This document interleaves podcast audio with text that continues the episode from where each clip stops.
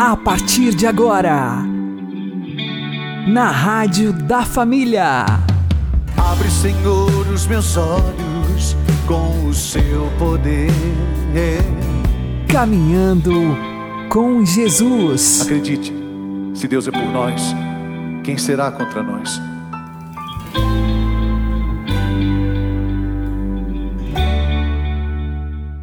Olá, meu querido irmão e minha querida irmã, ouvintes da Rádio Regional Esperança e também aqueles que nos ouvem pelo YouTube e Spotify.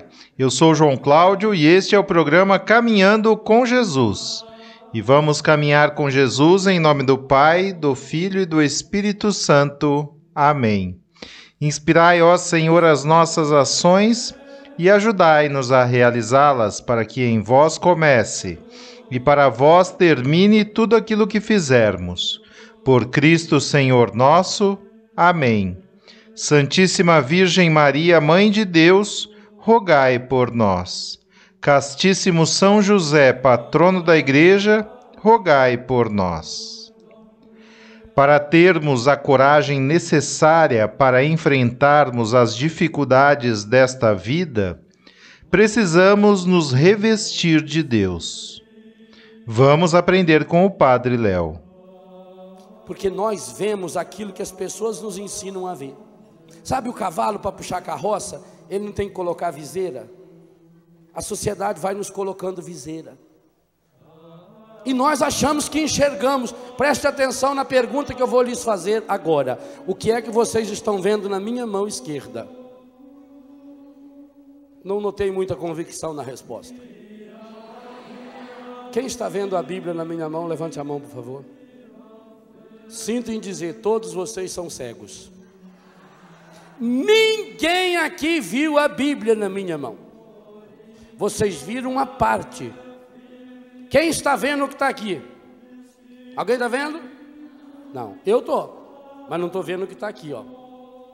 Quem está vendo aqui embaixo? Quem está vendo aqui em cima? Quem abriu para ver? Mas nós temos na nossa cabeça uma ideia de que um negócio parecido com esse é Bíblia. E somos capazes de brigar que isso é Bíblia. Mas eu só vi um pedaço, eu não peguei na mão, eu não olhei dentro para ver. É assim que os traficantes de droga usam para carregar droga. Eles pegam um livro com Bíblia, no meio eles fazem um buraco, enchem de droga e leva. Eles pegam uma imagem de santo, por isso que é santo do pau oco. Eles pegam uma imagem do santo, vazia por dentro, enche de droga, como os mineradores faziam, encher de ouro e levavam, e todo mundo tinha muito respeito, mas por dentro tinha droga. Então nós fazemos isso. Nós vemos uma parte da realidade, nós vemos aquilo que as pessoas nos mostram, nós vemos o mundo segundo a ótica da televisão, segundo a ótica dos jornais, e passamos a afirmar que é isso, e brigamos com as pessoas, porque nós temos essa impressão da vida vida. Se você não tirar as máscaras dos seus olhos, você não vai enxergar a vida. E aí a pessoa perde o ânimo. O que é desânimo? É falta de ânimo. E ânimo é do latim alma, é falta de alma. alma é a ação do Espírito Santo em nós. Por que, que a pessoa perde a coragem? O que quer dizer a palavra coragem? São duas palavras, cor mais agem. E cor é o que? Coração. Coragem significa a força que vem do coração. Que força é essa? Aquela força que o coração tem de jogar o sangue, 5 litros e meio de sangue, 94 mil quilômetros do meu corpo durante um minuto. Em um minuto. De bater 108 mil vezes. Coragem é essa força que vem de dentro, como um coração que bate, que pulsa, que mantém o organismo vivo. Então, se você afasta de Deus, você perde a coragem. E aí você quer coragem de fora? O que é que me estimula a lutar? Chefe do navio, capitão conduzia o seu navio. De repente, aquele que ia lá em cima no mastro gritou: Piratas à vista! O chefe, quando viu que era um navio pirata muito grande, gritou para o ajudante de ordens: Traga minha camisa vermelha. Tem vários aí com camisa vermelha. Vestiu a camisa vermelha, pegou a espada e lutou. bravamente e venceu os piratas. Dois ou três dias depois, um novo navio pirata. E ele imediatamente gritou: Traga minha camisa vermelha. E vestiu aquela camisa vermelha. E mais uma vez ele foi com a espada e brigou. Então o ajudante perguntou: Mestre, há algum segredo nessa camisa? É alguma superstição do senhor? Ele disse: Não, isso é psicologia pura. Eu peço a camisa vermelha porque se caso o inimigo me ferir com a espada e sair sangue, é vermelho, ninguém vai notar que é sangue e meus soldados vão continuar lutando. Olha que psicologia. Era por isso que ele usava aquela camisa vermelha. Um belo dia, o ajudante de ordens gritou: Navio pirata! E ele imediatamente falou: Traga minha camisa vermelha. E quando viu que o navio estava aproximando-se, o ajudante de ordem berrou desesperado: São três navios piratas! E ele gritou: Traga minha calça marrom! Aonde eu busco força? Aonde você busca força? O que tem de gente vestindo essa calça marrom? Porque diante de qualquer problema já está se borrando todo. Ô oh, bando de fraco! Pois eu queria dizer a você que o único jeito de vencer os piratas é revestindo-se de Jesus Cristo. Nós não temos outra alternativa. A nossa única alternativa é essa. Tem de ânimo, essa força, essa força não vem de fora, não é uma roupa, não é uma muleta, não é um amuleto, é um Deus que está dentro de nós.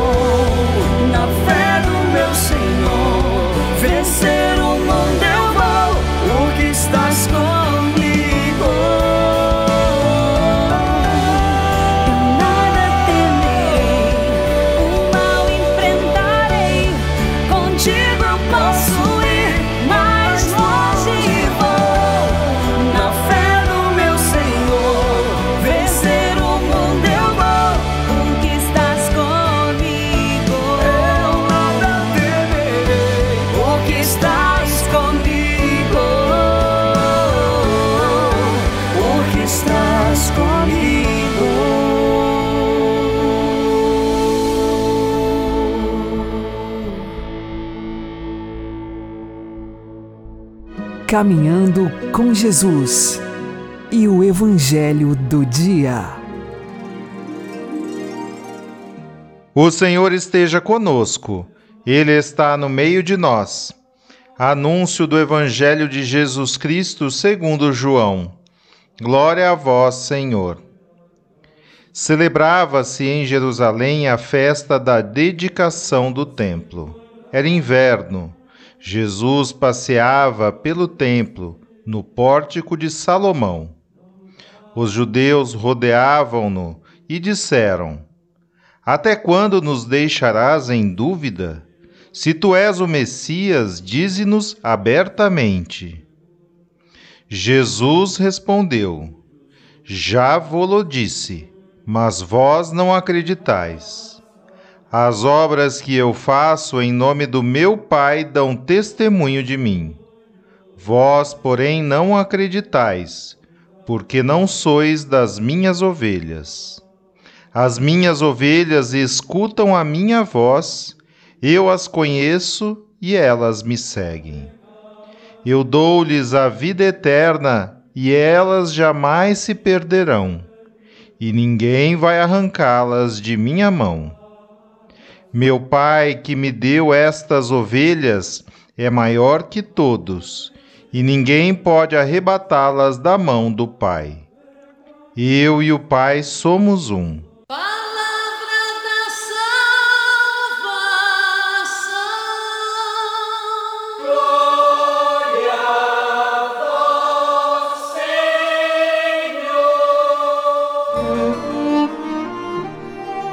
Agora, a homilia diária com o Padre Paulo Ricardo.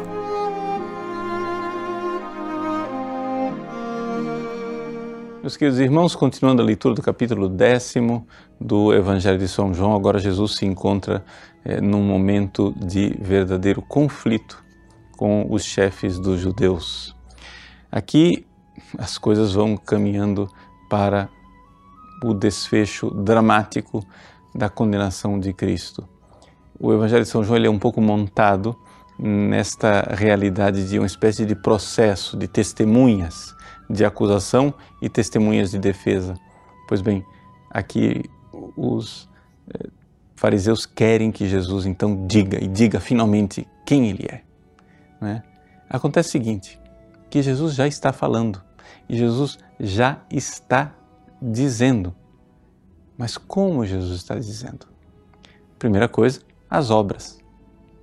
As obras de Cristo. A primeira revelação que Deus faz para nós é a revelação externa.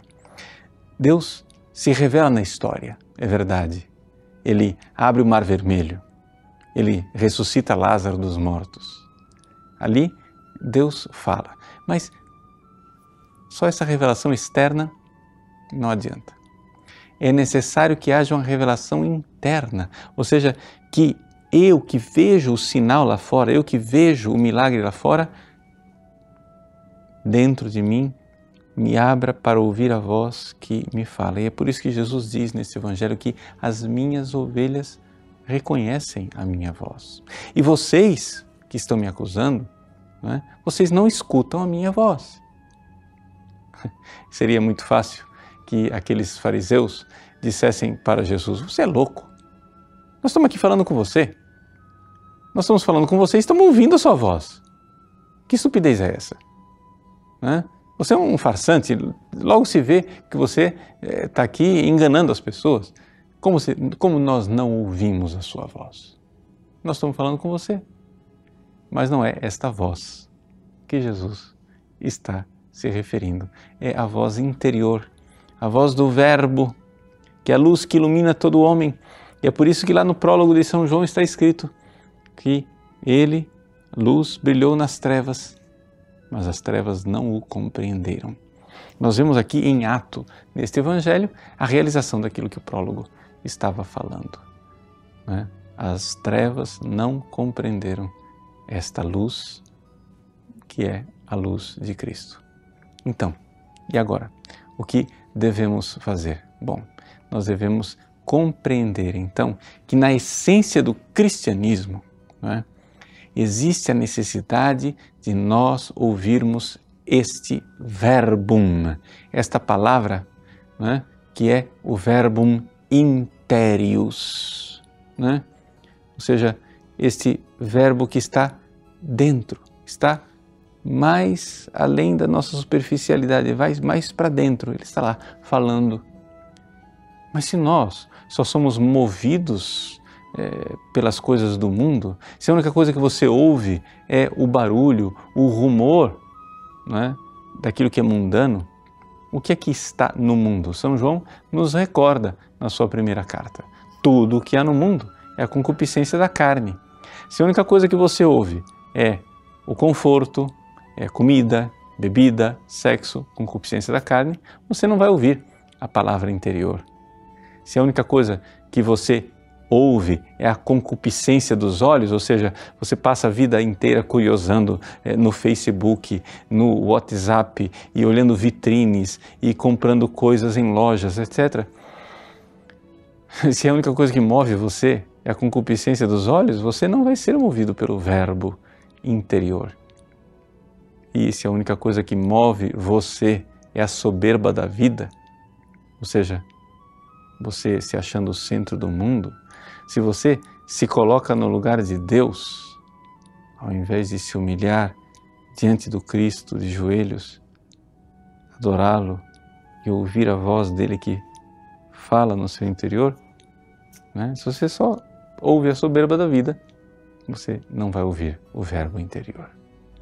Então, meus queridos, o Evangelho de hoje nos coloca diante desta decisão. Mas nós que somos ovelhas de Cristo, sejamos bem é, confiantes, porque Ele diz: ninguém vai arrebatar essas ovelhas da minha mão. Pode ser que a gente sofra um pouco, lute um pouco, caia um pouco, levante outro pouco, mas Ele, Ele está conosco não precisamos temer. Ele cuidará de nós. Basta que estejamos sempre ouvindo a Sua voz. Deus abençoe você. Em nome do Pai, e do Filho e do Espírito Santo. Amém.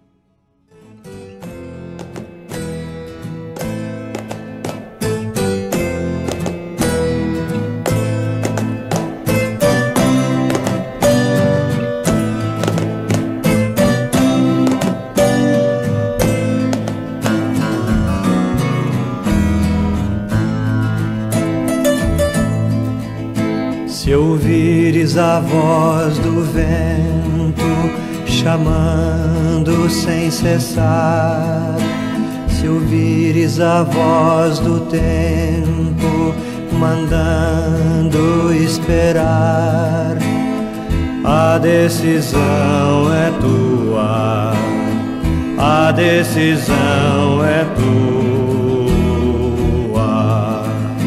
São muitos os convidados, são muitos os convidados, quase ninguém tem tempo, quase ninguém tem tempo. Se ouvires a voz de Deus chamando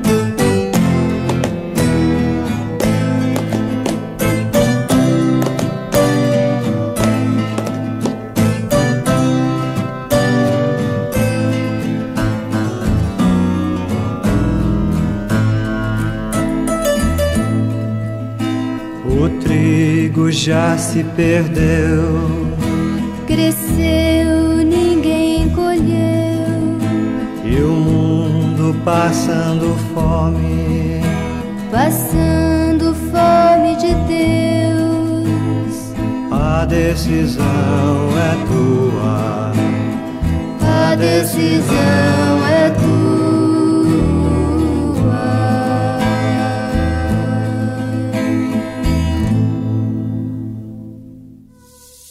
Agora você ouve o Catecismo da Igreja Católica. O eterno Pai, que pelo livríssimo e insondável desígnio da sua sabedoria e bondade criou o universo, decidiu elevar os homens à participação da vida divina, para a qual a todos convida em seu Filho e aos que creem em Cristo, decidiu convocá-los na Santa Igreja. Esta família de Deus constituiu-se e realizou-se gradualmente ao longo das etapas da história humana, segundo as disposições do Pai. De fato, a Igreja, prefigurada já desde o princípio do mundo e admiravelmente preparada na história do povo de Israel e na antiga aliança, foi constituída no fim dos tempos e manifestada pela efusão do Espírito Santo, e será gloriosamente consumada no fim dos séculos.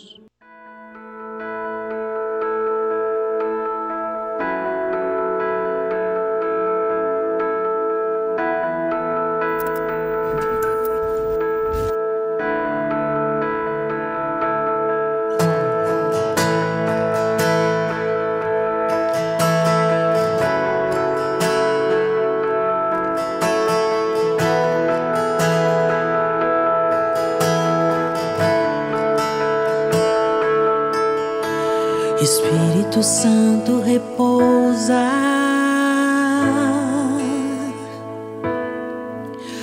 Espírito Santo repousa.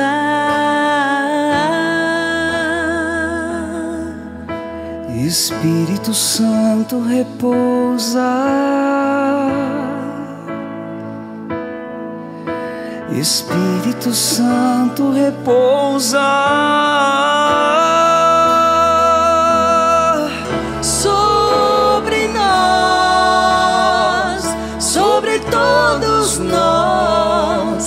Espírito Santo,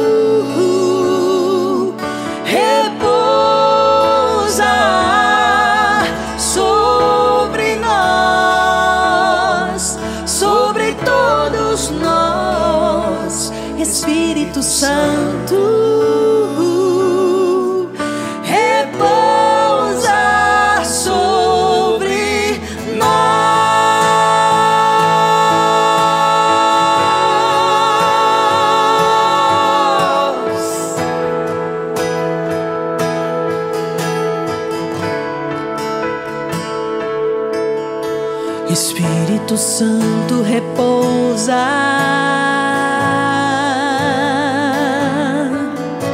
Espírito Santo repousa.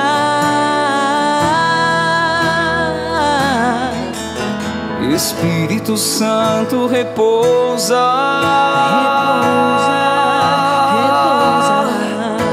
Espírito Santo repousa.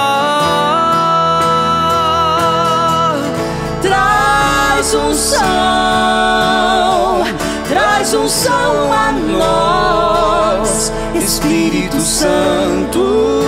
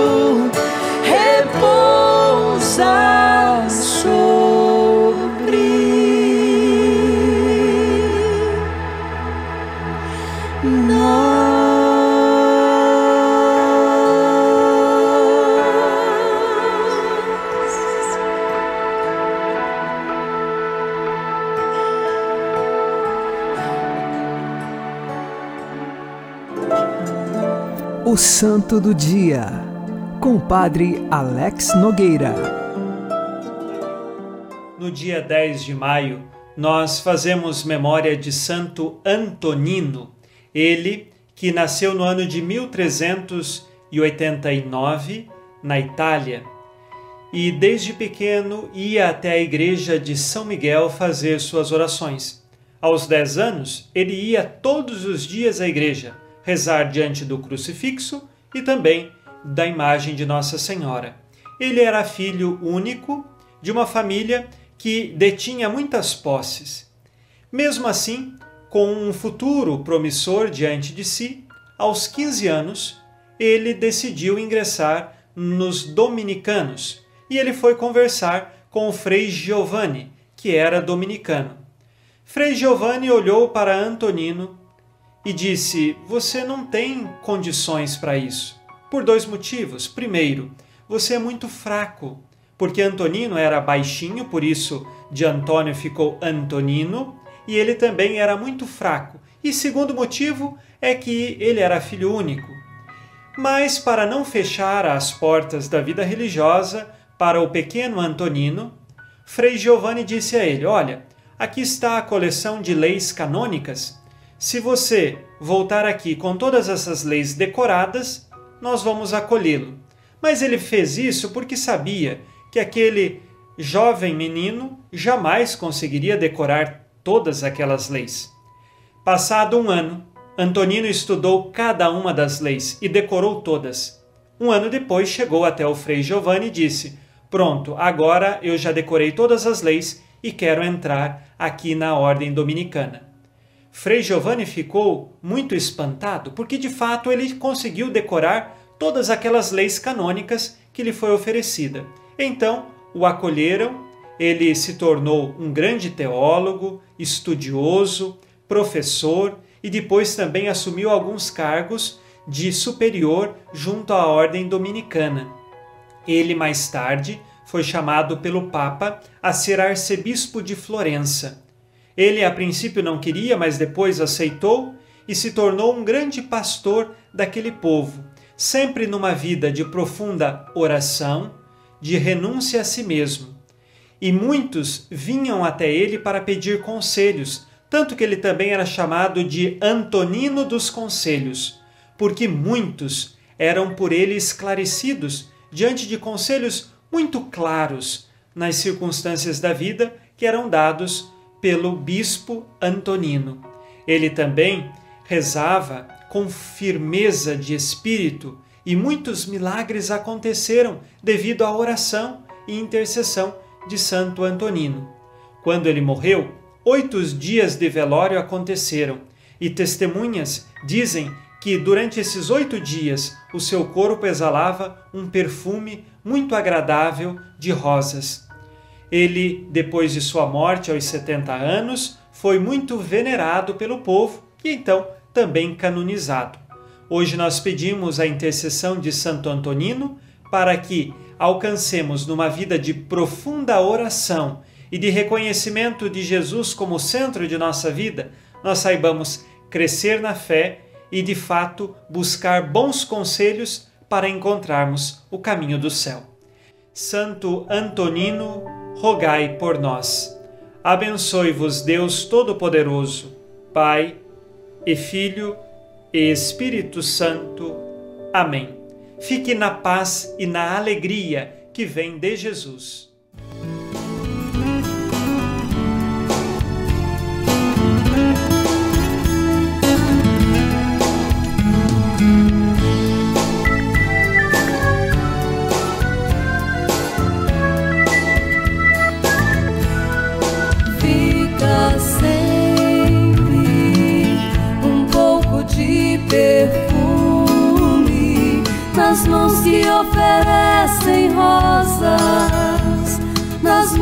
Sabem ser generosas.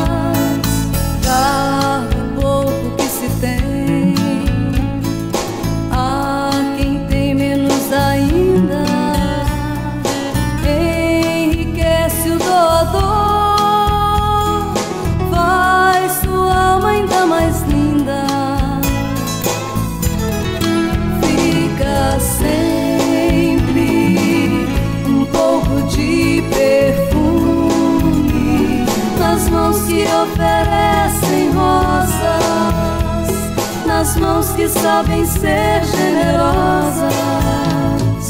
Dar ao próximo alegria parece coisa tão singela aos olhos de Deus, porém, é das artes a mais bela.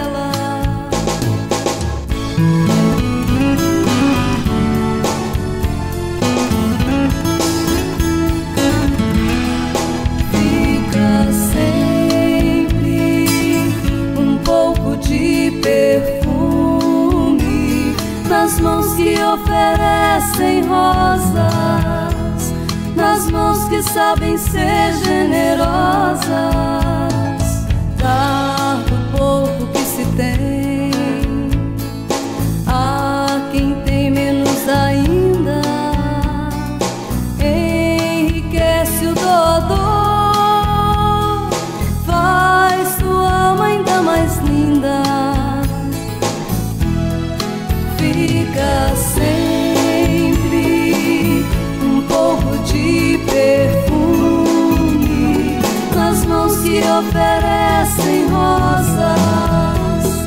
Nas mãos que sabem ser generosas.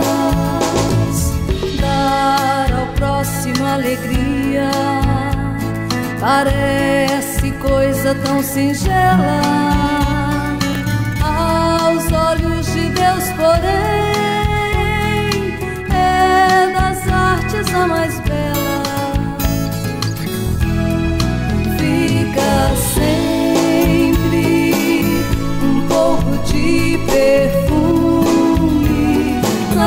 que oferecem rosas, nas mãos que sabem ser generosas.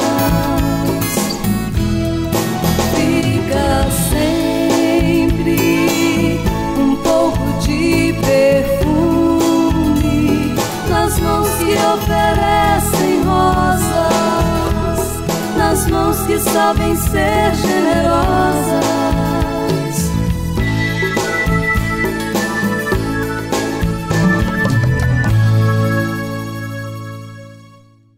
Você está ouvindo na Rádio da Família. Caminhando com Jesus. Demos graças a Deus, Pai de nosso Senhor Jesus Cristo, o Cordeiro Imaculado que tira o pecado do mundo. Deus, fonte da vida, lembrai-vos da morte e ressurreição do Cordeiro imolado na cruz e ouvi as súplicas que continuamente vos dirigem em nosso favor. Purificai-nos, Senhor, de todo o fermento da malícia e perversidade, para vivermos a Páscoa de Cristo com os pães ázimos da pureza e da verdade. Ajudai-nos a vencer neste dia as tentações da discórdia e da inveja, e tornai-nos mais atentos às necessidades dos nossos irmãos. Dai à nossa vida um autêntico espírito evangélico para seguirmos hoje e sempre pelo caminho dos vossos mandamentos. Concedei, Deus onipotente, que a celebração dos mistérios de Cristo ressuscitado aumente em nós a alegria da redenção. Por nosso Senhor Jesus Cristo, vosso Filho, que é Deus convosco na unidade do Espírito Santo. O Senhor nos abençoe, nos livre de todo mal e nos conduza à vida eterna. Amém. E que Maria e José nos conduzam pelas mãos para que continuemos caminhando com Jesus.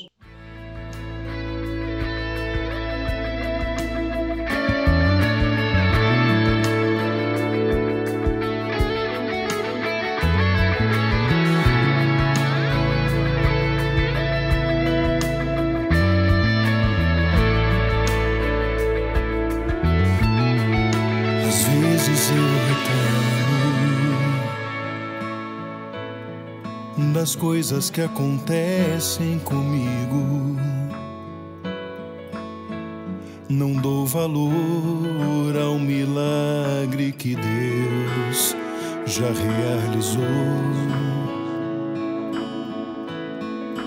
Quero sempre mais, esqueço de agradecer os detalhes detalhes que dão brilho à vida. e Insisto em apagar.